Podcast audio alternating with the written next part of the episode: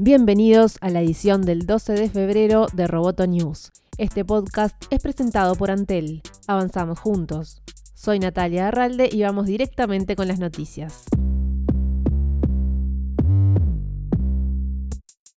En el marco del Día de la Mujer y la Niña en la Ciencia, la experta en inteligencia artificial e integrante de la Real Academia de Ingeniería de España, Nuria Oliver, dijo que en la década del 80 había muchas más mujeres que estudiaban informática o ingeniería que en la actualidad, mientras que hoy la relevancia de la tecnología en la vida cotidiana es mucho más grande que antes. En entrevista con Amenaza Roboto, Oliver atribuyó este problema a los estereotipos de género, así como a la falsa imagen que tiene el común de las personas sobre la profesión, a la falta de mujeres referentes y a la cultura sexista que predomina en los ambientes tecnológicos. Muchas empresas tecnológicas y startups tecnológicas y entornos tecnológicos hay una cultura extremadamente sexista que se llama eh, programmer que surge de la intersección entre la palabra programmer y la palabra brother.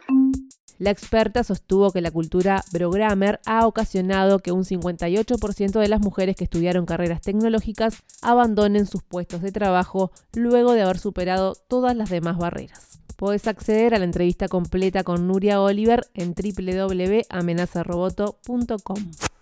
En Uruguay, Plan Ceibal inauguró la escuela de verano a la que asistirán más de mil profesores y estudiantes de formación de todo el país. Los docentes trabajarán en más de 40 talleres según ejes temáticos que incluyen la participación de niñas en las ciencias, ciudadanía digital e inclusión, y se presentarán diversos recursos educativos como videojuegos, música, robótica y arte como disparadores de experiencias de aprendizaje. La escuela de verano se lleva a cabo en el Parque Tecnológico del Latu y se extenderá hasta el viernes.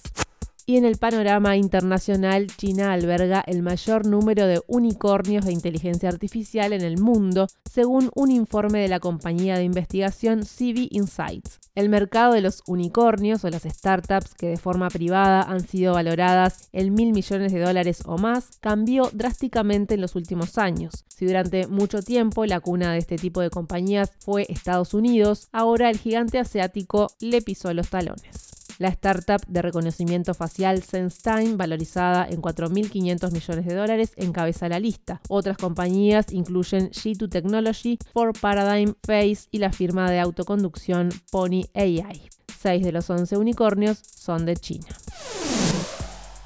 Roboto News es parte de Dopcast. Te invitamos a seguirnos en www.amenazaroboto.com, arroba amenazaroboto y facebook.com barra amenazaroboto. Roboto News fue presentado por Antel. Hasta la próxima. Roboto News.